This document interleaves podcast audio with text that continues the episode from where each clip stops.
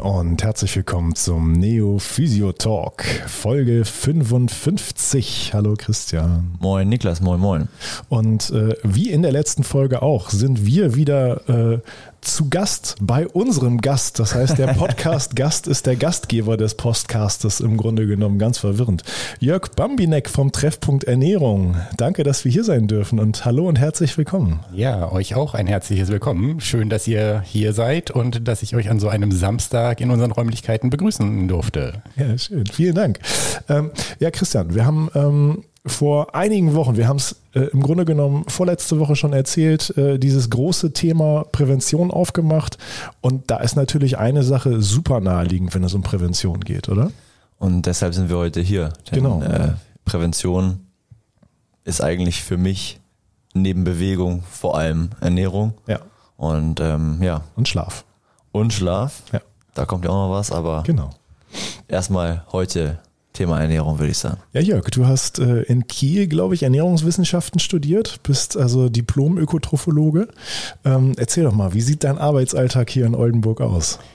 Ja, äh, auf jeden Fall spannend. Äh, und da ich ja nun schon über 20 Jahre Ernährungsberatung mache, könnt ihr euch vorstellen, es ist mir auch noch nicht langweilig geworden. Ja, ähm, ja äh, Ernährung, das ist etwas tatsächlich für mich immer wieder herausforderndes. Also jetzt nicht im Sinne von, wie ich mich tagtäglich selbst versorge oder meine Familie, sondern äh, wie ich das auch ernährungstherapeutisch und nicht nur präventiv betrachte, weil wir ja tagtäglich Menschen haben, die mit ihrer Ernährung Probleme haben. Hm. Und ob das jetzt das Thema Stoffwechsel ist oder ob das das Thema Verträglichkeiten oder Unverträglichkeiten ist oder ob das das Thema Verdauungstrakt ist, eigentlich werden wir tagtäglich da gefordert, ne, eine gute Anamnese zu betreiben, ne, medizinische Befunde zu interpretieren, Menschen zuzuhören, was sie von sich aus beobachten. Und äh, das ist tatsächlich auch über die Jahre oder Jahrzehnte, kann ich sagen, ein dynamischer Prozess, weil das, was ich irgendwann im Studium gelernt habe, zum Beispiel auch zum Thema Unverträglichkeiten oder Allergien, das ist Schnee von vorgestern, sage ich mal. Ne? Das mhm. ist also im Laufe der Jahre hat sich da ganz viel geändert. Und das hat jetzt nichts mit Moden und Trends zu tun, die man vielleicht auch so beobachten kann, also jetzt als gesunder Mensch, ja. sondern das hat halt auch etwas damit zu tun, wie sich Medizin verändert und wie sich halt eben auch so Stoffwechselprozesse ja in ihrer Betrachtung verändern. Und äh, das ist für mich tatsächlich immer noch super spannend. Ja. Ja, wir haben gerade eben, bevor wir auf Aufnahme gedrückt haben, schon mal, schon mal so ein bisschen drüber gesprochen, über die große Fortbildungswelt und haben da festgestellt, nicht nur die Physiotherapeuten, die bilden sich ihr Leben lang fort, sondern Ökotrophologen sind da natürlich genauso betroffen, denn auch da ändert sich ziemlich viel, ziemlich häufig. Ne? Auf jeden Fall. Ja. Und äh, da ich ja hier im Treffpunkt mit zwei Diätassistentinnen zusammenarbeite, also wir sind ein ne, gleichberechtigtes Team, äh, haben wir halt alle unsere eigene Geschichte auch im Sinne von Ausbildung und äh, Qualifizierung und letztlich auch Fortbildung. Und jeder hat, jede hat sozusagen ihre eigenen Schwerpunkte. Ne? Also wir haben eine Kollegin, die ist die Nierenspezialistin. So, da bin ich dann häufig raus bei solchen Fragestellungen. Die andere ist so die Gastro-Spezialistin, wobei da treffen wir uns, glaube ich, beide. Mhm. Aber äh, ne, so jeder hat dann sozusagen seine Schwerpunkte. Und gleichzeitig sind wir natürlich trotzdem immer noch äh, in dem Bestreben unterwegs, recht breit aufgestellt zu sein, halt Menschen nicht nur so ganz speziell abzuholen, sondern eben auch zu schauen, wo sich diese Themen dann auch physiologisch äh, oder stoffwechselmäßig äh, verbinden und äh, zusammentreffen. Ja. Und sage ich mal, das zweite Standbein, was wir alle drei haben, das ist halt auch über die Jahre gewachsen und auch eines sozusagen meiner Grundverständnisse, das ist sozusagen die Prävention. Also ich habe nach dem Studium äh, wissenschaftlich gearbeitet im Bereich der Gesundheitsförderung wir haben Konzepte entwickelt, die halt auch zum Beispiel über das Thema Ernährung hinausgingen, ne, so im Sinne von gesunde Lebensweise, wo wir dann halt auch diese Schnittstellen Bewegung, Sport, Schlaf, Regeneration, Stressbewältigung hatten. Und ähm, ich glaube, das hat mich damals halt auch wirklich ich sage jetzt mal so infiziert. Ne? Also mhm. wenn man mich fragt, warum hast du Ernährung studiert, dann kann ich halt sagen, ich habe irgendwann als Jugendlicher angefangen, Sport zu treiben und dieser Sport hat mich mit dem Thema Ernährung in Verbindung gebracht ich habe irgendwann festgestellt, dass ich das, was ich so als Fastfood-Angebot irgendwo auf meinen Sportwochenenden geboten bekommen habe, dass mich das nicht zufriedengestellt hat. Also habe ich angefangen, selber zu kochen, mir selber Dinge vorzubereiten, mir selber Dinge ne, äh, in die äh, Sporttasche zu packen sozusagen. Ne? Und irgendwelche Riegel fand ich fürchterlich und habe angefangen, selber Riegel zu backen. Ne? Also so, ja, cool. so, so fängt man halt an, äh, sich sozusagen selbst zu versorgen und vielleicht auch das Interesse am Stoffwechsel zu entdecken. Äh, und ich würde mir wünschen, dass also viele Sportler wirklich auch diese zusammen, diesen Zusammenhang für sich so annehmen können. Ne? Also, dass mhm. sie halt nicht nur fragen, wie kann ich jetzt, sag ich mal, trainingswissenschaftlich oder trainingsmethodisch irgendwo mich äh, optimieren oder optimiert werden durch jemanden, der mich da anleitet oder begleitet als Trainer oder Trainerin, ähm, sondern wie kann ich mich selbst auch um mich kümmern und da gehört halt Essen und Trinken dazu. Ne? Also ganz ja, praktisch, absolut. nicht theoretisch Ernährung, ne? so ne? physiologisch, sondern eben wirklich ganz alltagspraktisch. Mhm. Und dieser alltagspraktische Bezug, ich glaube, das ist genau das, was wir hier in unserer Beratungstätigkeit, also zumindest kriegen wir das immer auch äh, anteilig als Feedback, dass wir das, glaube ich, sehr gut können. Ne? Also mhm. wir reden nicht theoretisch über Ernährung und wir versuchen auch niemandem jetzt irgendwie den Zuckerstoffwechsel oder was auch immer ne, ja. zu erklären, ne? natürlich schon irgendwie anschaulich zu machen, sondern wir fragen immer, was hat das ganz praktisch für dich für Konsequenzen? Ja, und äh, wenn jetzt jemand in die Beratung kommt und sagt, ich darf kein Zucker mehr oder ich darf keine Kohlenhydrate mehr, dann machen wir gleich ne, große Fragezeichen. Ne? Und ja. dann fangen wir an, sozusagen ne, ein Ernährungskonzept ne, mit jemandem zu entwickeln. Das ist so, ja, das, was ich immer als spannend betrachten würde. So, ne? Ja. Das ist ja quasi, sprichst ja schon eins der Themen an, die wir heute unbedingt, äh, glaube ich, thematisieren wollten. Also zumindest ja. Niklas und ich. Und das sind Dogmen im Bereich Ernährung. Dieses, wie auch in der Physiotherapie gesagt wird, mach das nicht. Mhm. Mach nie wieder diese Übung. Schlafe nie wieder auf der Seite. äh, mache keinen Schulterblick mehr beim Autofahren. Keine, keine Ahnung. Ähm, es ist ja auch im Thema Ernährung so, nie wieder Zucker. Ja. Ist keine Kohlenhydrate, nie wieder nach 17 Uhr, weil dann stellt sich die innere Uhr um. Oder ähm, keine Ahnung, ist nur weißen Reis und keinen braunen Reis oder was weiß ich. Oder umgekehrt, genau. Ja, das ist einfach, äh, finde ich faszinierend. Ähm, warum gibt es solche Dogmen eigentlich? Ja, das ist eine äh, anspruchsvolle Frage, ne? sage ich mal so, warum es die gibt. Also erstens, ähm, es gibt nicht die richtige Ernährung. Das ist also eines meiner oder unserer Grundverständnisse. Ähm, und es gibt auch ein paar weitere Grundsätze, zu denen sicherlich gehört, dass Verbote in der Ernährungsberatung in der Regel äh, verboten sind. Sie sind kontraproduktiv, sie sind Quatsch. Und äh, das ist sicherlich etwas, ähm, was sich durch diese Ernährungsdogmen, Mythen, ne, Moden äh, immer zieht, ne, dass jemand mhm. sagt, das und das sollst du nicht. Und dieses äh, Negative, das ist, glaube ich, das größte Manko, weil negative Botschaften kommen bei uns halt nie gut an. Ja, oder sie wecken äh, Widerstände oder sie wecken Aversionen und wir sind dann häufig diejenigen, die eher fragen, was darfst du denn? Ja, also ich kann mich an ne, mehrere Klienten oder Klientinnen erinnern, ne, die mir dann hinterher gesagt haben, ja, ich bin total begeistert gewesen, dass sie mir nicht gesagt haben, was ich alles nicht soll, sondern dass sie mir gesagt haben, was ich alles darf. Ne? Ja. Oder mich da drin bekräftigt mhm. haben, herauszufinden, was ich gut vertrage. Ja, also viele Menschen haben da schon auch ein Gespür dafür, ne, was ihn zu welcher Tageszeit wie gut bekommt. Und dann ist man weg von solchen Dogmen, dann ist man weg von solchen Mythen. Letztlich ist dieser Ernährungsmarkt halt ein Markt, ne, an dem man oder in dem man einfach auch gut verdienen kann. Mhm. Ob das jetzt mit Ratgebern ist oder ob das mit Produkten ist oder ob das mit Abnehmkonzepten ist oder ob das mit Zeitschriften ist oder mittlerweile natürlich auch mit irgendwelchen Internetformaten. Äh, äh, das ist ein Riesenmarkt. Und es ist ein gesättigter Markt. Ne? Also mhm. wir haben x Menschen in Deutschland, so und die können auch nicht mehr als x oder y essen. Ne? Also von da, ja, das ist das ist wirklich so der der Ausgangspunkt. Oder sollten besser nicht. Oder sollten besser nicht, genau, ja. ja. Und ähm, auch die Ernährungsindustrie, die ich jetzt nicht in einen Topf werfen möchte, weil die ist ja auch sehr heterogen. Ja. Äh, die hat natürlich ihre eigenen Interessen, die hat ihre eigenen äh, Bestrebungen. Und ähm, ja, ich hatte gestern jemanden äh, hier nebendran dann steht so ein Produkt, äh, ja. was momentan äh, sehr stark beworben wird, sozusagen als Trinknahrung. Ne? Und dann hat mich derjenige gefragt, ja, was ich denn davon halte. Ne? Und da würde ja in der Werbung ne, kommuniziert, da wäre ja alles drin, was mein Körper braucht. Das ist natürlich eine Lüge, weil da ist nicht alles drin, was mein Körper braucht. Und vor allen Dingen ist das eine Nahrung, die ich nicht kauen kann. Ja. Ne? Und wenn man jetzt alleine darüber nachdenkt, wie wichtig Kauen für uns Menschen ist, ja, dann äh, kann man so ein eine Empfehlung eigentlich schon wieder ne, relativieren oder man kann sie eigentlich ganz kritisch hinterfragen. Und so geht uns das mit ganz vielen Moden und Trends so, dass wir die auch wirklich erstmal kritisch hinterfragen dürfen. Ja, ich glaube, ein großes Problem, was ich da persönlich immer noch sehe, ist, dass es, äh, glaube ich, für die, für die Endverbraucher, die jetzt Laie in dem Sektor sind, glaube ich, auch relativ schwer ist, sich zu informieren ohne professionelle Hilfe, weil der, der, ja, das große Informationsportfolio natürlich auch ziemlich stark geprägt ist von Lobbyismus, der, der, vom Lobbyismus der Nahrungsmittelindustrie. Ne? Ja, und nicht nur der Nahrungsmittelindustrie. Ne? Wir haben auch die chemische Industrie dabei letztlich, ja. ne? Oder der, der Bereich der Medizin, ne? die Pharmaindustrie, ne? die äh, haben natürlich auch ihre Interessen mhm. so, ne? Und ja. ähm, ja, jetzt habe ich so ein bisschen den Faden verloren.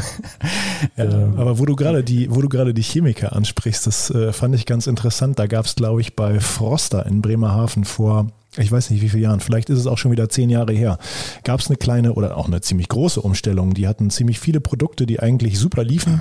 Dann haben sie einen neuen Geschäftsführer bekommen und der hat dann einmal geschaut in der Produktionsentwicklung. Da sind zehn Chemiker und ein Koch. Das ändern wir jetzt erstmal. Mhm. Wir holen jetzt zehn Köche und behalten einen der Chemiker. Mhm. Ja. Und äh, seitdem äh, hat sich, glaube ich, die Produktpalette von Froster ziemlich, äh, ziemlich krass verändert ähm, und ist, äh, glaube ich, so für, für meine Wahrnehmung so ein bisschen mehr das, was man sich eigentlich unter so einer Ernährung vorstellt. Ne? Aber genau. da sieht man vielleicht, dass, äh, dass die Chemiker da schon auch äh, viel, viel mit reinbringen. Ne?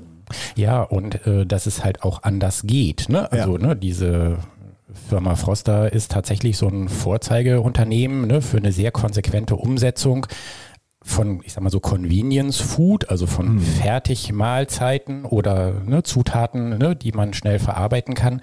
Und das trifft natürlich einen Trend. Ne? Also Menschen wollen, dass Dinge ne, schnell verfügbar sind mhm. und es soll leicht gehen. Ne? Und äh, ich habe jetzt vielleicht nicht unbedingt immer das Zutrauen in meine eigene Koch- oder Küchenkompetenz.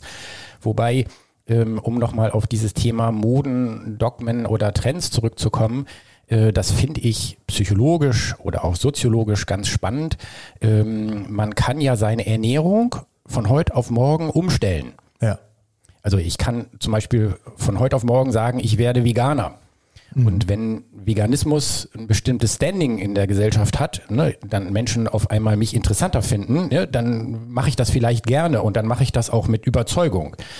Würde ich jetzt zum Beispiel sagen, ich bin Golfer geworden, ne, dann könnte das viel, viel schwerer sein, weil A, kann ich nicht sofort Golf spielen und B, kann ich mir das vielleicht auch nicht leisten oder ich brauche ein Equipment dafür. Aber meine Ernährung kann ich von heute auf morgen umstellen. Mhm. Und das ist wahrscheinlich auch ein Punkt, warum es immer wieder neue Trends und neue äh, ja, Programme, Konzepte gibt, weil das geht halt sehr schnell. Ich kann von heute auf morgen Kohlenhydrate abends weglassen ne? und äh, dann bin ich auf einmal äh, interessant für meine Umwelt. Mhm. Äh, also diesen Aspekt finde ich total spannend. Ne? Oder wenn mir jemand sagt, schlank im Schlaf, ne? so, ne? das klingt ja, ja super verlockend. Äh, aber ob das in meinem Stoff oder für meinen Stoffwechsel, ob das bei mir funktioniert, das, ja, oder Blutanalysen, die mir sagen sollen, ne, was ich jetzt vertrage oder nicht vertrage, ne, da gibt es seriöse Untersuchungen und da gibt es Fake-Untersuchungen, ja, und wenn diese Fake-Untersuchungen mit gutem Material verbunden sind, dann sind Menschen dazu, dafür bereit, äh, hunderte Euro in die Hand zu nehmen äh, und äh, ihr Arzt oder ihre Ärztin oder vielleicht auch wir als neutrale, als unabhängige Ernährungsfachkräfte, wir stehen dann da im Regen, ne, also wir werden dann mit diesen Materialien ne, äh, konfrontiert und ja, was halten Sie denn davon? Davon. Mhm. Ne, und wenn ich dann sage, Murks, ne, das ist alles Fake, äh, dann sind die Menschen traurig und äh, ne, entweder hören sie dann zu und äh, ne, sind doch offen für eine andere Betrachtungsweise oder sie gehen wieder raus und sagen, was hat denn der denn jetzt? Ne? Der hat ja keine Ahnung. Ne? Ja, du hattest nicht so schöne Hochglanzbroschüren wie die anderen vielleicht. nee, genau. Ne? Ja, und unsere Materialien sind halt tatsächlich äh, sehr viel individueller. Ne? Das heißt, wir ja erarbeiten in der Beratung tatsächlich viele Dinge jetzt nicht irgendwie im Sinne einer Liste, die wir weitergeben, ne, so aller Ernährungsdocs, sondern wir sind da wirklich sehr viel individueller und äh, das ist das, was uns immer wieder aus meiner Erfahrung und Einschätzung auszeichnet, ne, weil mhm. es gibt halt nicht die richtige Ernährung ja. äh, und äh, auch zwei Menschen, die zusammenleben, ne, ob nun Männlein, Weiblein oder wie auch immer, ja, die können feststellen, der eine kommt mit zwei Mahlzeiten am Tag aus und ist gut gestellt und der nächste oder die andere äh, braucht vielleicht fünf, sechs Mahlzeiten, da geht's schon los. Ne? Oder ja. morgens kohlenhydratreich oder abends kohlenhydratreich. Das sind Dinge, die sind halt auch vom Stoffwechsel, auch wenn es da viele Ähnlichkeiten gibt, äh, sind halt sehr unterschiedlich. Mhm. Und ich habe den Eindruck, dass das etwas ist, was so über die Jahre ja, vielleicht auch immer mehr verloren gegangen ist. Also mein erster Chef hat mich zum Beispiel gefragt, also das war ein, war ein äh, Arbeitsmediziner, ähm, muss man eigentlich Ernährung studieren? Das ist doch etwas, was über Generationen in Haushalten von Familie zu Familie sozusagen oder in der Familie ne, von Generation zu Generation weitergetragen wird. Ja. Und dann habe ich ihn angeguckt und habe gesagt, ja, ähm, Warum man das studieren muss, kann ich dir auch nicht sagen, aber ich habe in diesem Studium ganz viel gelernt ne, über den Stoffwechsel, über den Körper ähm, und äh, habe das versucht halt auch in, ich sage jetzt mal so Küchenpraxis äh, zu übersetzen. Äh, ich hätte auch Koch werden können und dann hätte ich vielleicht einen ähnlichen Zugang äh, gehabt zu dem, was sich da im Körper oder im Stoffwechsel abspielt. Also man muss das, glaube ich, nicht studiert haben, aber diese Kompetenzen im Alltag, das ist ja das, was letztlich auch äh, ne, Bewegung oder eben auch äh, Sport und eben auch Ernährung und Essen und Trinken auszeichnet. Mhm. Ne, also es geht da nicht darum, irgendwie möglichst viel zu wissen, sondern eben möglichst viel zu können.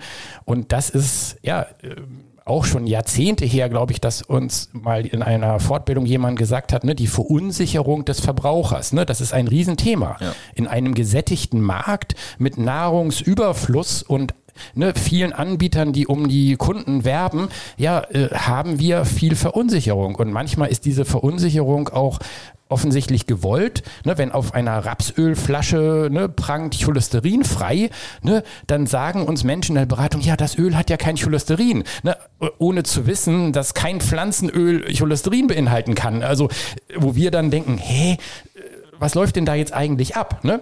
Und wenn heute auf den Produkten glutenfrei draufsteht, dann ist das auch offensichtlich eine Auszeichnung, obwohl wir sicherlich auch da ne, wieder hinterfragen dürfen, ähm, ist das überhaupt für jemanden, der Gluten verträgt, so vorteilhaft, wenn er glutenfrei ist? Ne? Also das darf man auch mal so herum kritisch hinterfragen.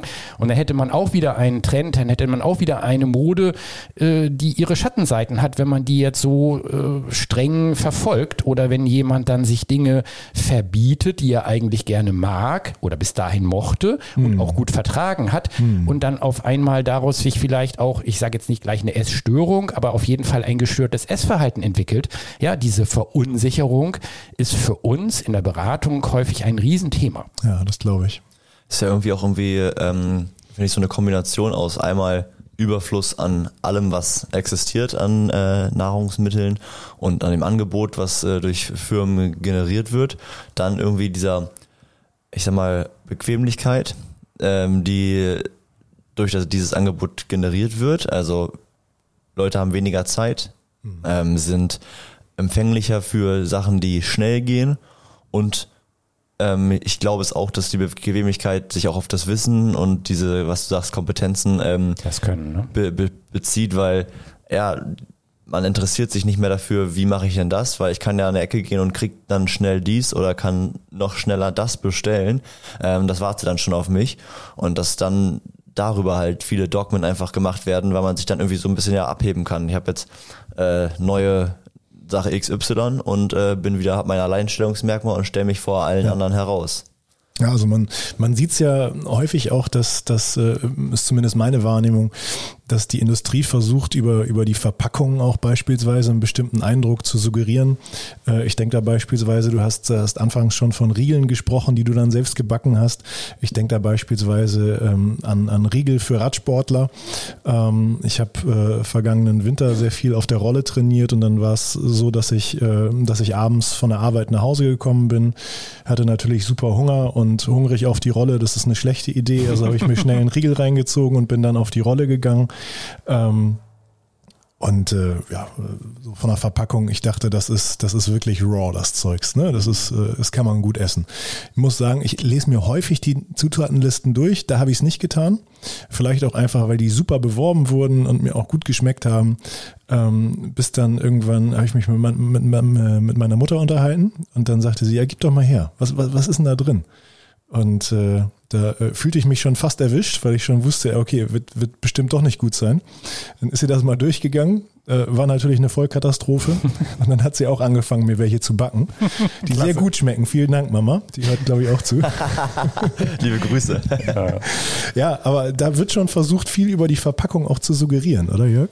Ja, absolut. Ne? Und äh, diese, dieser Hinweis, ne, so schau doch auf die Zutatenliste ne, oder schau auf die Verpackung, ähm, das, das macht schon Sinn. Ne? Ja. Und ähm, wir können auch das in der Beratung immer mal wirklich ganz ähm, offensiv nutzen ne? und äh, vergleichen, ne? dass man verschiedene Produkte sich anschaut, dass man Menschen einlädt, mal das, was sie einkaufen, ne? mitzubringen oder ja. äh, was sie favorisieren, ne? so mitzubringen ähm, oder manchmal auch mit Menschen Menschen zusammen einzukaufen und ne, äh, dann steuern die ganz andere Gänge an, als die wir jetzt so empfehlen würden oder ne, halten sich in Bereichen viel kürzer oder länger auf, als wir das täten. Ne? So, und äh, das macht natürlich auch wiederum die Beratung total spannend. Ja. Ähm, Einfach weil es ein ja so vielschichtiger Markt ist, ne? Und äh, dieses, ne, ich habe jetzt nicht nur zwei, drei Joghurts, aus denen ich auswählen kann, sondern ich habe 35 ähm, oder mehr. Ja, das, das macht halt vielleicht auch manchmal das Problem. Hm. Wenn ich jetzt eine Ernährung gefunden habe, die so für mich passt, also ich damit gut zu, zurechtkomme, was schon eine Anstrengung äh, immer noch irgendwo darstellt. Also jetzt keine Ahnung, mein abends äh, keine Ahnung, die Chips wegzulassen oder wie auch immer. Ähm, wie kriege ich das dann hin, dass das nicht nur äh, eine Last irgendwie ist oder eine Aufgabe, sondern dass das quasi so ein Teil von meinem Leben wird, also irgendwie so in meinem Lifestyle, wie, ich, wie man das integrieren kann? Ja, das ist wahrscheinlich äh, einmal ne, eine Frage dieses, dieser Kompetenzen, ne, dieses Könnens. Ne? Also ich habe zum Beispiel so eine 10 plus 10 frische Küche, ne, wie ich sie immer ganz gerne propagiere. Also 10 Minuten nehme ich mir Zeit, etwas zuzubereiten, äh, etwas vorzubereiten, Entschuldigung, also 10 Minuten etwas vorzubereiten und 10 Minuten etwas zuzubereiten und dann habe ich in 20 Minuten ein fertiges Gericht. In meinem Kopf habe ich jetzt ne, 25 verschiedene Varianten, also mir wird nicht langweilig. Ne? Und wenn jetzt jemand mich in der Beratung fragt, ja, wie sieht denn das aus, dann muss ich mit denen im Grunde an den Herd gehen ne, und muss sagen, ne, so, oder ans Schneidbrett und sagen, so, mit denen du den Zutaten kriegst du in 20 Minuten ein vollwertiges Gericht. Und ähm, das entscheidet sich natürlich auch neben dem Können im Kopf, weil ich bin bereit, mir diese zweimal zehn Minuten zu nehmen. Ja und es gibt Menschen, ne, die sagen mir dann, ja, aber dann kann ich ja zwischendurch nicht meine Mails checken. Ne? Also wenn ich die Fertigpizza in den Ofen schiebe, dann kann ich zwischendurch was anderes machen, bis die fertig ist. Ne? So, und das ist ja eine Frage der Prioritäten. Also wofür bin ich bereit, ne, welche Zeit zu investieren. Also wir haben prinzipiell nicht zu wenig Zeit. Wir nehmen uns meistens nicht hm. oder häufig nicht diese Zeit. Und das ist ja vielleicht zum Beispiel auch für Sportler oder Sportlerinnen auch manchmal so eine doppelte Herausforderung, ne? weil dann stehen die vielleicht irgendwo im Beruf, äh, dann haben sie Trainingszeit, ja, dann haben sie ne, Regenerationszeit und dann sollen sie noch Zeit nehmen, ne, irgendwas für mhm. sich zu zaubern, ne, zu kochen, zuzubereiten. Aber ich würde immer sagen, ich bin es mir wert, ne? oder mir morgens ne, einen Shake zu machen, wenn ich jetzt sage, ich will nicht unbedingt was Festes essen oder ein Müsli zu mischen, das sind ja irgendwie fünf bis sieben Minuten ja, diese Zeit äh, bin ich mir wert, äh, weil ich weiß, ich bekomme dann was Gutes, ich bekomme was Hochwertiges. Ja. Und etwas sich liefern zu lassen oder etwas im Sinne von vorgefertigten Produkten zu wählen, das wird mir natürlich immer irgendwo ne, angeboten und wird vielleicht auch beworben und wird vielleicht auch attraktiv dargestellt, aber es ist halt häufig nicht das, was Menschen auf Dauer zufriedenstellt. Mhm. Das ist zum Beispiel auch ein Aspekt, der ganz häufig in dieser Kommunikation unterschätzt wird. Wann bleibt das Essen für uns interessant? Hm. Im Grunde nur dann, wenn es immer anders schmeckt. Das heißt, zehnmal McDonalds Food ne, heißt, ich weiß beim dritten Mal, wie McDonalds schmeckt. Und am, ab dem zehnten Mal würde ich mal behaupten, spätestens wird's langweilig. Ähm, wenn ich zehnmal mir eine Gemüse, Fleisch, Fisch oder wie auch immer Pfanne mache, dann schmeckt die jedes Mal anders. Oder wenn ich mit gleichen Zutaten und Variationen von den Gewürzen und von den äh, Ergänzungen arbeite, dann habe ich auf jeden Fall Abwechslung, wo ich jedes Mal neugierig bin, wie schmeckt's denn heute? Mhm. Ja, und äh, ich habe das so an unseren Kindern erlebt, weil meine Frau kocht auch, glücklicherweise. Und die hat so eine ganz andere Herangehensweise. Die schmeckt zum Beispiel nie irgendwelche Dinge ab, sondern ne, die ne, schmeißt irgendwas zusammen und dann kommt da was bei raus und in der Regel schmeckt es auch. Aber wenn ich daran gehe, dann äh, fange ich an abzuschmecken und dann überlege ich heute diese Kräuter oder jenes Gewürz. So, und unsere Kinder, die wissen das dann immer schon. Ne? Wenn ne, meine Frau gekocht hat, dann erwarten sie nicht irgendwas Ungewöhnliches und wenn Papa gekocht hat, dann heißt das in der Regel, ne, da könnte irgendwas drin sein, was beim letzten Mal nicht drin war. Ne? Und äh, ne, ich habe mal irgendwann eine Bolo mir erlaubt, mit ne, Oliven zu versetzen. Ne? Und äh, das ist heute immer noch Thema, weil das mochten halt unsere Kinder nicht, ne? Oliven in einer Bolo. Äh, und dann kommt immer die Frage, wenn da irgendwas in dieser Bolo ne, komisch aussieht, hast du da heute wieder Oliven reingemacht? Und ich so, nein. ne? Aber äh, ne, solche Zutaten, ne, ob das jetzt Kräuter, Gewürze oder ne, so besondere Dinge sind, ne, die machen natürlich das Essen mhm. interessant. Und das ist das, was, glaube ich, häufig auch, ne, Stichwort Moden, ne, Trends, mhm. äh, unterschätzt wird. Ne? Wir wollen im Grunde auch immer wieder was was entdecken dabei. Wir wollen immer wieder mal herausgefordert werden mit unseren Sinnen. Ne, es gibt heute diesen Begriff des intuitiven Essens, ne, dem kann ich ganz viel abgewinnen, ohne dass ich das jetzt als eine Mode oder einen Trend betrachten würde, sondern eher diese Bestärkung von Menschen für sich vielleicht herauszufinden, was ihnen zu welcher Tageszeit, in welcher Zusammenstellung wie gut bekommt. Und dass wir dann vielleicht auch bei recht ursprünglichen Lebensmitteln, bei recht naturbelassenen Lebensmitteln landen können, dass wir uns auch ein bisschen nach der Jahres, nach den Jahreszeiten äh, orientieren können, dass wir uns nach regionalen Produkten, äh, äh, dass wir nach regionalen Produkten schauen dürfen. Das gehört sicherlich dazu. Das ist aber jetzt ja nicht zwingend, ne, sondern das ist eigentlich das, was das Essen dann auch wieder im Alltag so spannend macht. Ja. Ja, ähm, vor allen Dingen, du hast es, äh, es äh, eben noch gesagt. Die Trends in der, in der Nahrungsmittelindustrie oder die Trends bei der Ernährung, äh, das ist etwas, was glaube ich auch ziemlich, ziemlich vergleichbar ist oder was, was mir jetzt auch ziemlich klar geworden ist, warum es eben so leicht, äh, so leicht veränderbar ist, warum es eben häufig äh, so sehr trendet. Ne? Ja, und weil es auch vielleicht, ähm, oder wie wir beeinflussbar sind, ne? also ja. das muss man ja auch ganz klar sagen. Ne?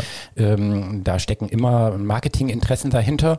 Und äh, für uns jetzt sozusagen in der Ernährungsberatung würde ich immer in Anspruch nehmen, natürlich, ne, wir wollen von der Beratungsarbeit leben. Ne? Wir mhm. ne, schreiben Rechnung für das, was wir an Beratungstätigkeit äh, bieten.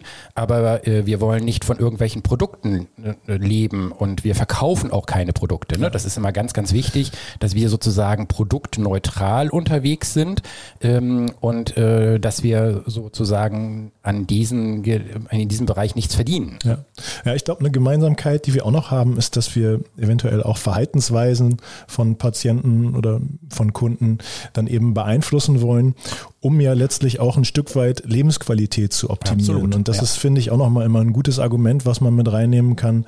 Mensch, versuch dir diese 20 Minuten mehr Zeit zu nehmen, um eben zu kochen und du wirst eben auch einen Performance-Zuwachs in deinem Alltag haben. Ne? Und wenn das Menschen sind, denen, denen, äh, die, die, die behaupten, dass sie diese Zeit dafür eben nicht aufbringen können, dann ist die Frage äh, für 20 Prozent mehr Performance im Alltag, wie viel Zeit wärst du bereit dafür zu geben? Ja. Und dann äh, ist es, glaube ich, auch wieder eine ganz andere Geschichte. Ne? Mich würde nochmal das Thema regional interessieren. Ich bin seit so zwei, drei Jahren, äh, würde ich mal sagen, relativ aktiv, was so Hobbygärtnerei antrifft. Äh, Autarker Selbstversorger. ja, toll. So, so, ganz ist es noch nicht, aber das ist ja quasi auch, dass man, ich versuche zwar äh, möglichst lange äh, die verschiedenen äh, Gemüsesachen äh, zu haben und auch mehr in verschiedenen Sätzen ja auch anzubauen und dann auch ernten zu können. Ähm, aber für mich macht das ja auch einen, äh, den Reiz irgendwie von, ist ja jetzt re regionaler, als wenn ich es noch auf dem Markt kaufe, aber von dem Regionalen aus. Ähm, wie wichtig ist denn allgemein so diese regionale Ernährung? Also sie kann zumindest äh, einen Reiz darstellen, der einem selbst das Essen oder das ja sich versorgen äh, auch interessanter werden lässt und und auch äh, spannender werden lässt. Ne? Also meine eine Kollegin hat auch ne, mit dem Umzug in ein ne, neues Haus äh, in ihrem Garten ne, sich Hochbeete angelegt ne? und die ist total begeistert, ne, wenn sie dann da irgendwie ihre Salate zupfen kann oder ihre Kräuter ne, frisch hat und äh, andere Dinge da erntet. Ähm, das schafft natürlich wieder Bezüge, ne? Ähm, Bezüge zu den Lebensmitteln, wann ist was reif oder wie muss ich mich darum kümmern, dass da was draus entsteht. Äh, also diese Entfremdung von den Lebensmitteln und ihrer Erzeugung, das ist ja ein ganz eigenes Thema. Ne? Und das hat jetzt manchmal was mit regional zu tun, es hat manchmal auch was mit saisonal zu tun. Ähm, und dann könnte man auch an die Kinder denken, ne? wie viel Bezug haben die noch zu ja, der Erzeugung von Lebensmitteln, zur Haltung von Tieren und so weiter ähm, oder der Verarbeitung.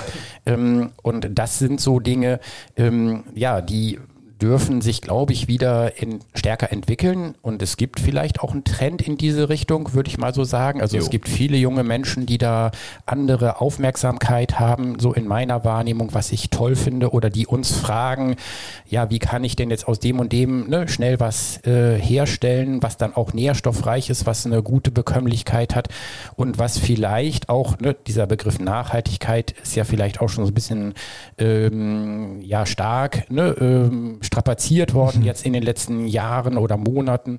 Äh, aber letztlich geht es darum, auch ressourcenschonend äh, ja, sich zu versorgen. Und äh, ich brauche keine exotischen Dinge, um jetzt irgendwie mich äh, schmackhaft zu versorgen, sondern ich kann da auch wirklich sehr jahreszeitlich stimmig und regional ne, ausgerichtet äh, versorgen. Und ob das jetzt dann im Sommer irgendwie ne, die Zucchini-Masse ist oder ob das im Herbst irgendwie Kürbis ist oder ob das im Winter die Kohlgemüse sind. Also ich denke ja immer erstmal vom Gemüse her. Ne, das äh, ist vielleicht auch eins meiner Statements. Ne? Ich fange Gerichte an, ne, vom Gemüse her zu denken ähm, und dann ergänze ich was Kohlenhydratreiches und dann ergänze ich was tierisches oder was Eiweißreiches.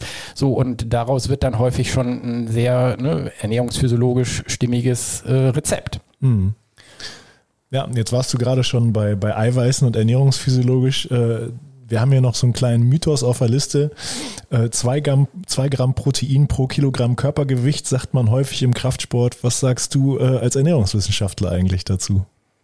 Ja, also dass wahrscheinlich diese Proteinrichtung äh, auch eher ein Hype ist ne? ja. und äh, viele Produkte ja heute als proteinreicher und damit wertvoller vermarktet werden. Das kann man durchaus kritisch hinterfragen. Also warum ist jetzt ein normaler Joghurt nicht proteinreich genug? Warum muss da jetzt noch zusätzlich Eiweiß rein? Ähm, das macht jetzt nicht unbedingt immer Sinn. Es kann aber trotzdem auch etwas sein, was Menschen dann wieder unterstützt. Zum Beispiel, ne, wenn sie Muskelaufbau betreiben wollen, äh, da auch eben leichter mit Eiweiß versorgt zu sein oder besser mit Eiweiß versorgt zu sein. Wobei auch für den Sportler oder die Sportlerin gesprochen, die Kraftsport machen, ähm, der Hauptbrennstoff ist nicht das Eiweiß, sondern das bleiben die Kohlenhydrate. Ne? Das mhm. heißt, so jemand wird durch das Eiweiß jetzt nicht ne, seinen Muskelstoffwechsel aktivieren, sondern er wird immer eher dafür sorgen, dass dieses dieses Training halt auch in Muskelaufbau äh, funktionieren kann. Und mit Eiweiß sind wir durchschnittlich gesehen in ne, äh, Mitteleuropa nicht unterversorgt, sondern wir hatten auch vorher eigentlich schon ein ne, zu viel. Und die zwei Gramm sind dann sicherlich nichts, was man jetzt jedem Menschen in unserer Gesellschaft so empfehlen sollte. Da würde wahrscheinlich die Hälfte reichen. Aber für jemanden, der im Kraftsport unterwegs ist, durchaus eine erstrebenswerte und auch seriöse Mengenempfehlung. Ne? Ja, ja. Ja, ein weiteres Thema, was vielleicht auch so ein bisschen, ein bisschen Trende zumindest gerade in aller Munde ist. Wir hatten jetzt äh, über regionale Küche gesprochen, wir haben über viele Trends gesprochen. Ähm, etwas, was mir häufig begegnet ist in den letzten Monaten und Jahren und womit ich mich auch schon so ein bisschen ausgetobt habe jetzt äh, in den letzten Monaten, ist das Thema Fasten. Da gibt's ja zum einen das Intervallfasten, was glaube ich schon relativ lange in aller Munde ist, ähm, aber was jetzt auch immer stärker aufkommt, was ich jetzt persönlich auch schon, schon zweimal durchgeführt habe, dieses ganz klassische Buchinger-Fasten. Mhm. Äh, kannst du da vielleicht mal was zu sagen? Ja, also äh Also erstens darf man wirklich, so wie du es jetzt gemacht hast, unterscheiden ne, ja. zwischen dem eigentlichen Fasten, was ne, absoluten Nahrungsverzicht angeht. Äh, das ist eine spannende ein spannendes Konzept, was ich jedem Menschen durchaus auch mal äh, so schmackhaft machen möchte, äh, wenn er sich ne, in diese Richtung äh, beschäftigt, äh, einfach mal so ne, sich mit den Hintergründen zu befassen und zu fragen, was kann das in mir ne, auslösen. Also wir können auch durchaus mal Tage auf Nahrungs, ne, äh, Energie verzichten, wenn unser Flüssigkeitshaushalt ne, stimmt. Äh, wir dürfen uns vielleicht auch für so ein Fastenprojekt äh, aus dem Alltag so ein bisschen rausziehen und dann wird da ganz viel nicht nur physiologisch passieren, sondern halt auch in unserem Kopf, in, unseren, mhm. in unserer Wahrnehmung von uns selbst. Und das Spannende am Fasten in dieser Form ist für mich, wenn man dann wieder anfängt, so mit dem Fastenbrechen das Essen zu entdecken, was dann so passiert. Ne? Ja. Also dann wird ja aus einem einfachen Apfel, den man sonst vielleicht irgendwie so ignoriert hat oder den man irgendwie so nebenbei gegessen hat, wird ja ein kulinarisches Fest. Mhm. Und wenn man diesen Apfel dann noch irgendwie ja, abwandelt und vielleicht mit einem Joghurt ne, vermischt und äh, mit Zimt abschmeckt, so dann hat man auf einmal eine ne, ne Festmahlzeit, ne, die man vorher irgendwie als langweilig betrachtet hätte. Mhm und dann auch den Verdauungstrakt wieder daran zu führen, was vertrage ich denn jetzt in welcher Menge, in welcher Zusammenstellung, in ja, welchem Nährstoffmix, wie gut. Äh, man kann sich sozusagen auch dann ein besseres Essen äh, dadurch auch äh, erleichtern, so als äh, Ernährungsumstellung, möchte ich mal behaupten. Mhm. Und das Intervallfasten, das ist ja sicherlich auch sehr stark, ne, jetzt in den letzten Jahren äh, beworben worden und, und vermarktet worden, möchte ich fast sagen. Das wird leider von vielen Menschen im Alltag falsch verstanden. Das ist meine mhm. Erfahrung aus der Beratung. Die denken, sie dürfen nur noch jeden Tag ne, der Woche zwei Mahlzeiten essen, um diese 16 zu 8 oder was auch immer da ähm, umzusetzen. Aber so ist dieses Konzept gar nicht gedacht. Das heißt, eigentlich an maximal zwei Tagen in der Woche mache ich diese zwei Mahlzeiten und reduziere vielleicht für diesen Tag oder diese Tage meine Kalorienmenge, sagen wir mal, auf 500, 600 Kalorien, ähm, aber nicht als Dauerkonzept. Mhm. Und ich glaube, dann ne, haben wir schon wieder genau diesen Punkt, ne, wenn das nicht klar genug kommuniziert wird, wie man das verstehen kann und für wen das in welchem Zusammenhang auch geeignet ist, also jetzt zum Beispiel auch mit Blick auf bestimmte Stoffwechselstörungen, ähm, dann bekommt man Verunsicherung, dann mhm. bekommt man Verwirrung. Und diese Menschen landen dann manchmal bei uns in der Beratung und verstehen die Welt nicht mehr, weil das, was sie dann da so extrem gemacht haben, nämlich nur zweimal am Tag essen, äh, das hat ihnen nicht gut getan und damit haben sie Probleme bekommen. Ähm, und dann dürfen wir da wieder aufräumen, sozusagen. Ne? Ja, ist ja vielleicht auch etwas, was äh, soziales Miteinander so ein bisschen beschränkt. Also wenn ich an meinen Arbeitsalltag denke, äh, in Kombination mit Privatleben, äh, wenn ich keine, wenn ich kein Abendessen mehr zu mir nehmen würde, dann wäre ein wichtiger Punkt meines Soziallebens eigentlich äh, ausradiert. Und äh, das fand ich ganz spannend nach dem Fasten eigentlich, dass ich für mich nochmal so ganz neu fest, also erstmal fand ich die, die mentalen Aspekte, die psychischen Aspekte des Fastens mhm. unheimlich unheimlich beeindruckend äh, und es hat mich auch dazu angeregt, das jetzt nicht nur einmal im Jahr, sondern zweimal im Jahr zu machen, zumindest für eine Woche. Ähm, aber ich habe danach äh, ja mein, mein, mein Hungergefühl und mein Sättigungsgefühl nochmal ganz neu entdeckt. Und mir ist nicht immer nach dreimal am Tag Essen. Manchmal ist mir danach, manchmal aber auch nicht. Und ähm, mittlerweile halte ich das auch so ein bisschen nach diesem inneren Gefühl. Natürlich ja. spielen soziale Kontexte da auch nochmal eine Rolle, aber ähm, würdest du sagen, das ist erstmal, das ist erstmal nicht so schlecht, dieses Körpergefühl wieder zu entdecken? ja, Wahrscheinlich, oder? Absolut, ne? Also dann, ne, da mag ich dich ne, hundertprozentig bestärken, ne? Also so Appetit ne, äh, einordnen zu können, worauf habe ich denn jetzt eigentlich Appetit oder dass Appetit was anderes ist als Hunger ne, oder was signalisiert mir mein Körper da. Ne? Das ist ja zum Beispiel auch in Verbindung mit dem Sport ein großer Vorteil, ne, dass äh, ausreichend körperliche Aktivität dafür sorgt, dass wir überhaupt erstmal Hunger wahrnehmen können. Ne? Das ja. ist ja auch vielen Menschen gar nicht bewusst, ne, die einen bewegungsarmen Alltag haben, dass ihr Körper ihnen gar nicht genügend klare Signale geben kann. Habe ich jetzt Hunger oder ist jetzt Mittagszeit ne? oder mhm. habe ich jetzt nur Appetit auf irgendwas, weil irgendwo angeboten wird oder mir ne, vor die Nase gestellt wird. Ähm, und da ne, mag ich dich wirklich bestärken, ne, in dich hineinzuhorchen und da auch klare Signale zu zu erfahren, das ist sicherlich häufig von Vorteil.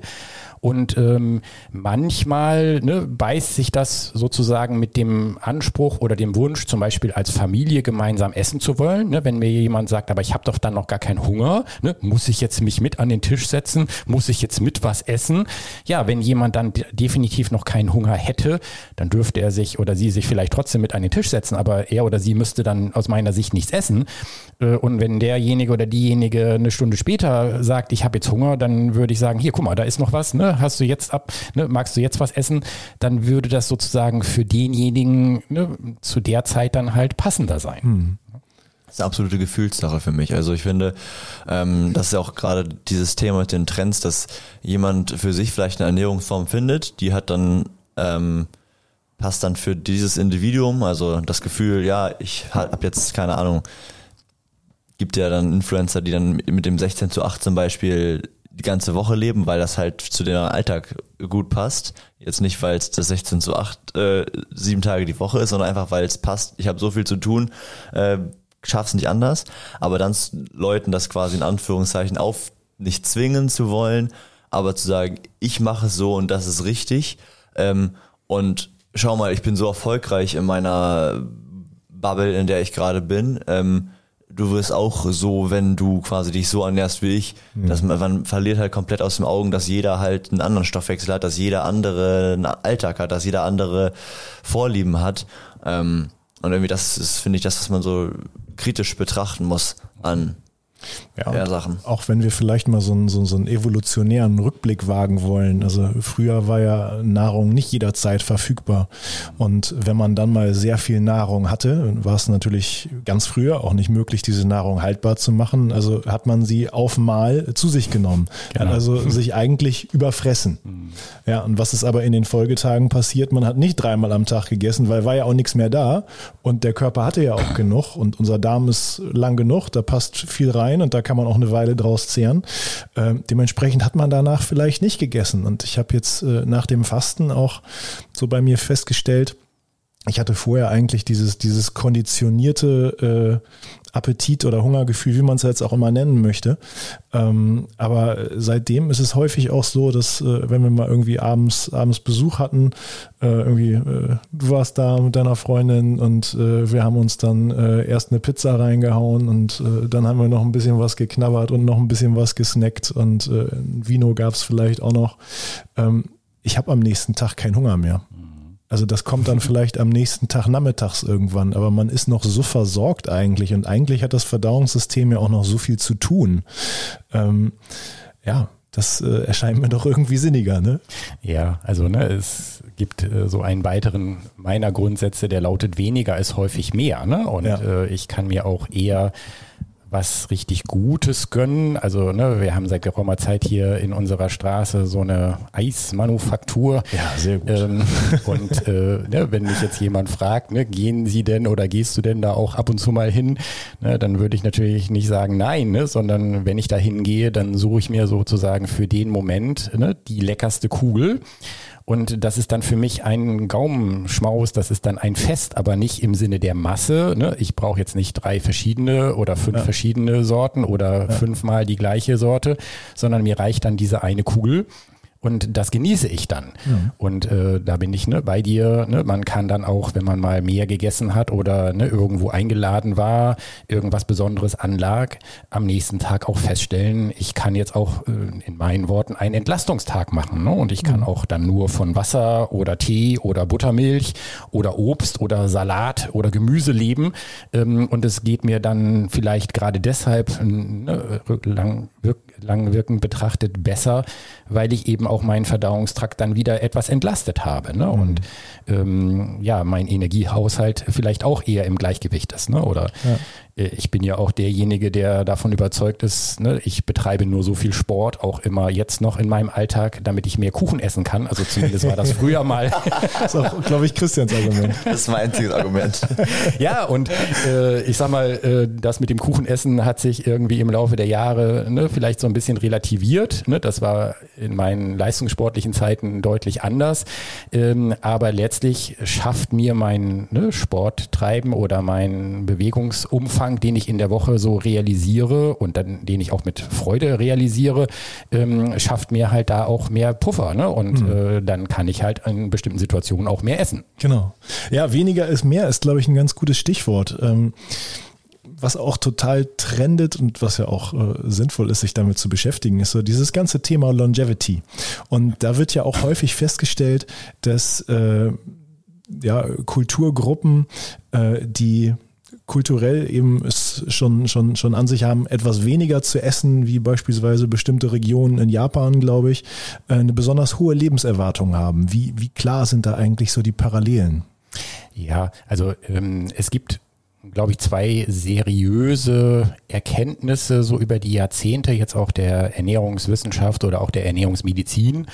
Wir dürfen uns an den mediterranen ne, Esskulturen und Ernährungsweisen, sage ich jetzt mal, und auch an den asiatischen Ernährungsweisen orientieren den traditionellen, muss man sagen. Ja, das ist ja. natürlich auch mittlerweile über die Jahre, Jahrzehnte aufgebrochen worden und McDonald's und Co. sind auch in Italien oder in Japan angekommen. Mhm. Aber wenn Menschen sich äh, in diesen traditionellen Zusammenhängen versorgen, und vielleicht darüber hinaus auch eine bestimmte Lebensweise ne, praktizieren, die dann auch wieder was mit körperlicher Arbeit, mit regionalen Produkten und Selbstversorgung zu tun haben, die mit ausreichend Schlaf und geregelten Rhythmen zu tun haben, dann wirken auch die sage ich mal, die wirkt auch die Qualität der Lebensmittel oder dessen, was man da zu sich nimmt, tatsächlich auch lebensverlängernd. Ja. Und das sind jetzt gar nicht unbedingt Fragen nach, wie viel Kohlenhydrate, wie viel Fett oder wie viel Eiweiß. Ne? So dieser Nährstoffmix ist, glaube ich, sehr variabel, ne? so physiologisch gesprochen, sondern das ist eher der Wert der Lebensmittel mit Blick auf bestimmte Schutz- und Wirkstoffe. Hm. Und das ist auch so ein Ansatzpunkt ne, von uns. Es geht dann selten um Vitamine und wieder Mineralstoffe oder Spurenelemente alleine, weil das ist ja das, was häufig dann auf bestimmten Produkten auch nochmal zusätzlich ne, als wertgebend äh, her hervorgehoben wird, sondern es geht um eine ganz andere Stoffgruppe. Ähm, also jetzt bin ich so ein bisschen physiologisch unterwegs. Das sind die sekundären Pflanzenstoffe. Ja. Und äh, die wenigsten Menschen, die ich jetzt so in meinem Alltag äh, kennenlerne, die wissen mit diesem Begriff etwas anzufangen. Und dann bin ich immer traurig, weil ich denke, hey, das hast du in deinem Studium schon gelernt. Äh, und warum wird das in Schulen ne, nicht so aufgegriffen, dass also jedes Kind, ne, wie es irgendwelche Apps und irgendwelche anderen Dinge auf seinem Handy verinnerlicht hat, auch weiß, was es mit diesem Begriff sekundären Pflanzenstoffe anfangen kann. Ja, wir reden über vielleicht 10, 15, 20, äh, oder 20.000 verschiedene chemische Verbindungen aus pflanzlichen Lebensmitteln. Das ist sozusagen jetzt der Zusammenhang. Ne? Ja. Also wenn jemand sagt, Fleisch ist mein Gemüse, dann funktioniert das nicht, wenn man mit diesen Stoffen versorgt sein möchte. Und diese chemischen Verbindungen, diese 10, 15, 20.000 verschiedenen chemischen Stoffe, die machen etwas in unserem Stoffwechsel. Die halten uns eventuell gesünder als einzelne Vitamine oder einzelne Fettsäuren oder proteinreicher oder proteinärmer. Das sind die Zusammenhänge, die man im Grunde aus diesen Bevölkerungsstudien herausgefunden hat. Und dann reden wir über naturbelassene Lebensmittel, dann mhm. reden wir über ähm, Kräuter neben dem Gemüse, wir reden über Gewürze und da gehört vielleicht auch Curry oder Ingwer oder Chili mit dazu. Da reden wir über den grünen Tee eventuell ne, als Alternative zu dem Kaffee, wobei auch der Kaffee hat solche Schutzstoffe ähm, oder die Kaffeebohne. Wir reden über Nüsse, Saaten, wir reden über Vollkorn ne, als Getreide, ne, den Hafer, ne, den ich äh, für viele Zubereitungen ganz spannend finde, oder ja. als Alternative zu Nudeln, Reis oder Kartoffeln vielleicht sowas wie Hirse, ja. Buchweizen, Quinoa. Ja, also äh, ich könnte jetzt sofort anfangen, ne, äh, in meiner Küche irgendwelche schnellen und äh, leckeren Dinge zuzubereiten, die halt auch immer diesen Gesundheitswert haben, ne? Ja. ohne dass ich jetzt sage, ich esse das, weil es gesund ist, sondern es schmeckt natürlich auch und das haben ja diese äh, äh, ja, Menschen äh, in diesen Regionen auch immer wieder gezeigt. Ja, sie arbeiten mit den Lebensmitteln, die sie zur Verfügung haben, die in ihrer Region wachsen oder die sie dort gewinnen können und vielleicht auch so etwas wie den Fisch eher als das Fleisch. Aber das Fleisch muss sie jetzt nicht verteufeln, sondern vielleicht auch da eher schauen, wie ist dieses äh, Tier gehalten worden, wie ist es gefüttert worden, ja, was habe ich dann aus diesem ne, Tier gemacht äh, im Sinne der äh, weiteren Produkte, die ich verwende und wie häufig oder wie selten gibt es etwas. Ne? Also wir sind dann im Grunde bei einem ja schon sehr greifbaren äh, Ernährungskonzept, würde ich das mal beschreiben. Ne? Mhm. Mediterran, Ne, abgewandelt vielleicht für unsere Region, ist häufig naheliegender als asiatisch, aber auch in dieser Richtung kann man sich immer mal Inspiration holen. Ja. Mich würde das Thema Wundheilung nochmal interessieren. Also wir haben ja bei uns in der Praxis neben äh, Patientinnen oder ähm, Kunden, ähm, die präventiv was machen wollen, halt auch ja, Operierte oder Le Leute, denen äh, eine OP bevorsteht. Und die fragen dann auch immer, soll ich irgendwas an meiner Ernährung ändern? Soll ich äh, vorher was machen? Soll ich danach irgendwas machen? Wie stehst du denn so zu dem Thema? Ähm, dass ich das absolut spannend finde und wo ich auch immer wieder so, ich möchte mal sagen, so im Sinne von Synergien denke, dass wir uns tatsächlich wunderbar bereichern können. Ja, also wir geben ja auch vielen Menschen in der Beratung Empfehlung Richtung mehr Bewegung oder bewusstere, ne, auch gesundheitsverträgliche Bewegung. Da nehme ich mich ja als Ernährungsfuzzi, sage ich jetzt mal so, gerne raus ne, und verweise dann halt an die Bewegungsexperten. Ähm, und genauso würde ich jetzt denken, wenn jemand äh, in die Physiotherapie kommt und äh, ne, fragt nach antientzündlich oder kann ich da etwas genau. unterstützen, genau. dass wir mit solchen Menschen natürlich immer gerne so in eine Art von Ernährungsanamnese gehen, ne, so schauen, wo holen wir da jemand mit seinen Vorlieben, mit seinen Gewohnheiten ab, wie auch vielleicht antientzündlich ist er oder sie schon und was kann man eventuell zusätzlich nutzen? Ähm, und das wären jetzt keine Präparate, ne? also das mhm. habt ihr, mhm. glaube ich, schon herausgehört, ne? sondern das wären dann so bestimmte Zutaten, ne? die man jetzt in seiner Küche nutzen kann. Allerdings, und das ist das, was ich vielleicht da noch ergänzen kann, weil ich das gerade letzte Woche mit einem jungen Paar hatte. Ähm, da hat mir dann der Mann beschrieben, dass er einen gesunden Drink ne, sich zubereiten sollte aufgrund einer Empfehlung, die er von Kollege oder Kollegin bekommen hat. Und dann sollte da irgendwie in den Joghurt äh, Kurkuma und Leinöl und Ingwer und Chili. Ne? Und dann wurde daraus sozusagen ein medizinisches Getränk was er total fürchterlich fand, weil es halt nicht geschmeckt hat. Mhm. Und es war eventuell auch nicht wirklich gut bekömmlich, weil ne, wenn man irgendetwas von diesen Zutaten in zu großer Menge ne, auf einmal ne, seinem Verdauungstrakt ne, äh, zuführt, ne, Kurkuma könnte dazugehören, dann könnte es auch sein, dass man wirklich ähm, ne, ganz konkret Verdauungsprobleme bekommt. Ja. Und äh, da hat er mich halt gefragt, wie ich dazu stehe. Und habe ich gesagt, ja, solange du diese einzelnen Zutaten in einen bestimmten Gerichten so verwendest, dass da was Schmackhaftes bei herauskommt, ne, sagen wir mal eine Gemüsepfanne mit Geflügelfleisch, Fleisch und Curry, ne? So, und vielleicht auch Knoblauch und vielleicht auch Ingwer, ja, in passenden Dosierungen, dann würde ich sagen, stimmt das? Und dann wird es sicherlich auch etwas sein, was man als antientzündlich beschreiben kann. Ähm, aber daraus eine Medizin zu machen ne, oder etwas zu machen, was ich in einer bestimmten Regelmäßigkeit morgens nüchtern oder keine Ahnung, ne, vorm Schlafengehen zu mir nehmen soll, da würde ich mich immer weigern. Ne? Das, das ist keine Empfehlung, die wir geben würden. Ja. Ja, aber es ist ja schon, schon ausgesprochen relevant, Beispielsweise für die Kollagensynthese, äh, dass wir einen bestimmten pH-Wert im Körper haben, dass wir auch ganz einfach Stoffe wie Vitamin C zum Beispiel für die Kollagensynthese ja auch durchaus relevant. Ähm, also, dass wir eben nicht nur aufpassen, ob wir jetzt äh, E10 oder E5 unserem Auto zuführen, sondern eben auch, was wir uns selber zuführen. Ne? Ja, absolut. Und äh, ne, wenn du das so ein bisschen konkretisierst, dann ist das vielleicht schon so ein Bereich, wo man immer wieder fragen darf, wen holt man wo ab? Ne? Also diese physiologischen Fragestellungen. Ne? Ähm, wie sehr interessiert sich da jemand für das, was da in seinem Zellstoffwechsel oder Muskelstoffwechsel ne, stattfindet mhm. oder Entzündungsstoffwechsel? Also da holen wir die Menschen ja ganz unterschiedlich ab. Und ähm, wenn wir dann zum Beispiel für viele, sag ich mal, naturbelassene Lebensmittel werben, dann ist mir auch da schon mal aufgefallen, dass jemand dann gefragt hat, ja, was meinen Sie denn oder was meinst du denn eigentlich mit naturbelassen? Ne? Also dass das dann auch nicht für jeden Menschen sofort greifbar ist. Ne? Dass wir auch da wieder sozusagen anfangen dürfen, ne, ganz konkrete Rezeptideen äh, zusammenzustellen. Ne? Und so kann dein Müsli aussehen und dann ist da vielleicht auch Kurkuma mit drin oder dann ist da vielleicht auch eine gewisse Eiweißmenge drin oder wir haben Eiweißqualitäten, die wir unterscheiden können, pflanzlich, tierisch und so weiter.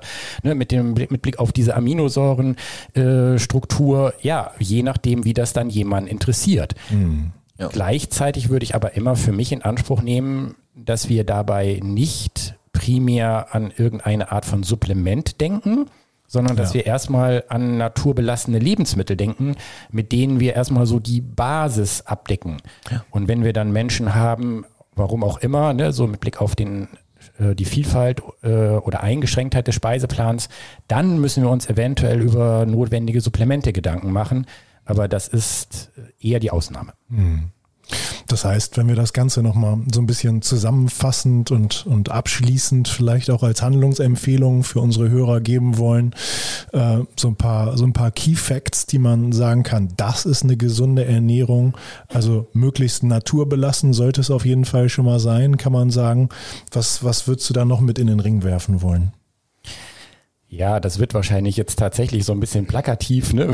so wie du das jetzt äh, so in meiner Wahrnehmung ne, gefragt ja. hast, ne? weil ähm, ja, naturbelassen ähm, funktioniert natürlich auch nicht für alle Menschen immer absolut. Ne? Ja. Und manche Dinge müssen zum Beispiel auch erhitzt werden, damit sie überhaupt bekömmlich werden. Ne? So, ja, ähm, aber ähm, ja, so dieses das eigene Empfinden, die eigene Wahrnehmung ne, da auch zu schärfen ne, und zu gucken, welcher Mahlzeitenmix, welche Zutaten jetzt im Sinne einer Mahlzeitengestaltung tut mir zu welcher Tageszeit gut.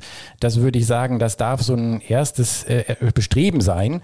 Und was passt dann, ne, so äh, wie Christian das ja auch gesagt hat, zu meinem Alltag, ne, so mit Blick auf ne, Frühstück, Mittag, Abend, Zwischenmahlzeiten, ja oder nein, da wird es sozusagen individuell. Und dass man sich dann da auch an den Jahreszeiten orientieren darf, dass man sich da auch an regionalen Produkten orientieren darf, dass man vielleicht auch das ein oder andere selbst erzeugen darf oder in seiner Umgebung schauen darf, ne, wo kommen jetzt meine Eier her oder wo kommt mein Fleisch her oder wo kommen meine Möhren, meine Tomaten mhm. her, ja? Also das ist ja heute alles durchaus möglich und ich bin jetzt nicht bei Lieferando äh, und Co., sondern ich bin dann halt wirklich eher bei dem Markt oder bei dem, was äh, auch mein ähm, regionaler Markt mir anbietet. Äh, und wenn ich das in den Vordergrund rücke, dann bin ich, glaube ich, schon auf einem sehr guten Weg. Ja. Das waren noch sehr, sehr, sehr schöne abschließende Worte, würde ich sagen, für diese ja, Folge. Das, das würde ich auch sagen. Danke. Jörg, vielen, vielen Dank für deine Expertise. Vielen Dank, dass wir hier sein durften. Ja, ich danke euch. ich glaube, das war für unsere Hörer eine, eine sehr informative Folge, aus der man sicherlich auch ein bisschen was mitnehmen kann. Auf jeden Fall. Und die Oldenburger Hörerinnen kommen dann alle hierher. Genau. Die kommen dann hier in die Hauptstraße 52 war das, ne? Ja, genau. Wir sind ja seit mittlerweile fünf Jahren ne, in Eversten und fühlen uns auch in dieser Straße absolut wohl. Ja, tolle Lage. Und äh, ja, haben es wirklich auch trotz Corona nicht bereut, ne? eine gute Küche zu haben, in der wir auch mit Menschen in die Praxis gehen können. Ja, ähm, ja und das ist vielleicht nochmal die Ergänzung, die mir gerade noch durch den Kopf ging. Dieses selbst etwas zubereiten, sich auch die Zeit dafür zu nehmen. Ich glaube, das ist auch etwas, was wir wirklich im Sinne von Esskultur mm. pflegen dürfen. Mm. Ja? Und ähm, so in meinem Verständnis, ich bin es mir wert, ne? Ja. dann habe ich wieder diese 20 Minuten vor Augen. Äh, oder auch meine Kinder sind es mir wert, ne? dass ich mhm. sie mit äh, frischen Dingen versorge. Ja, das hat sich eigentlich auch äh, als sehr ja, lohnenswert äh, gezeigt, ne, so in meinem Empfinden, ne, dass wir auch da ja viele positive Feedbacks bekommen haben, ja. ne, sowohl jetzt ne, im familiären Bereich als im Freundschaftskreis oder Freundeskreis, beziehungsweise dann vielleicht auch ebenso in der Beratungstätigkeit, ne, also ja. dieser Praxisbezug. Ja. Ja, und unsere Praxis ist auch nicht weit. Insofern ergeben sich da vielleicht für die Zukunft auch noch ganz tolle Synergiemöglichkeiten. Sicherlich, ja. ja. Ihr seid auf jeden Fall eingeladen, ne? Und ja. wir kochen mal zusammen, ne? Das, äh, das äh, fassen wir auf jeden Fall ins Auge. Wir gehen mal auf Terminsuche. Das klingt ja. sehr gut. Ja. ja, Christian, und wir beide, wir gehen jetzt erstmal in die Sommerpause. Genau. Äh, ich habe ja so ein kleines Sabbatical vor mir und äh, ich glaube, das ähm, ist auch ganz gut für uns. Dann können wir in der Zeit neue Ideen schöpfen, haben ja noch eine Liste von Sachen, die wir zwar besprechen wollen, aber werden dann nochmal neue Sachen ausarbeiten, neue genau. Gäste kontaktieren. Wann geht es genau weiter? Gibt es das in den so ähm, sozialen ganz, Netzwerken dann? Das gibt es auf jeden Fall in den sozialen Netzwerken. Ja. Wir haben jetzt bei Ausstrahlung dieser Folge haben wir Mitte August. Das ist eigentlich eine Zeit, wo die meisten Podcasts aus der Sommerpause zurückkommen. Dementsprechend azyklisch gehen wir jetzt in die Sommerpause und dann werdet ihr voraussichtlich so in zwei Monaten, Mitte Oktober, werdet ihr wieder was von uns hören dann, wenn der Christian auch wieder im Lande ist und wir wieder die Möglichkeit hatten, etwas, etwas vorzuproduzieren. Also wir fassen mal Mitte Oktober ins Auge und wann es genau weitergeht, das werdet ihr über die sozialen Medien erfahren. Oder ihr seht uns beim äh, Kurs im August. Genau, Mitte August ist ja auch noch der UFK-Kurs, wobei der müsste jetzt ungefähr zeitgleich mit dieser Folge laufen. Ah, dann zu spät für alle, die jetzt hören. ja, genau. In diesem Sinne, ich nehme meinen Laken und bin raus. Bleibt uns gewogen.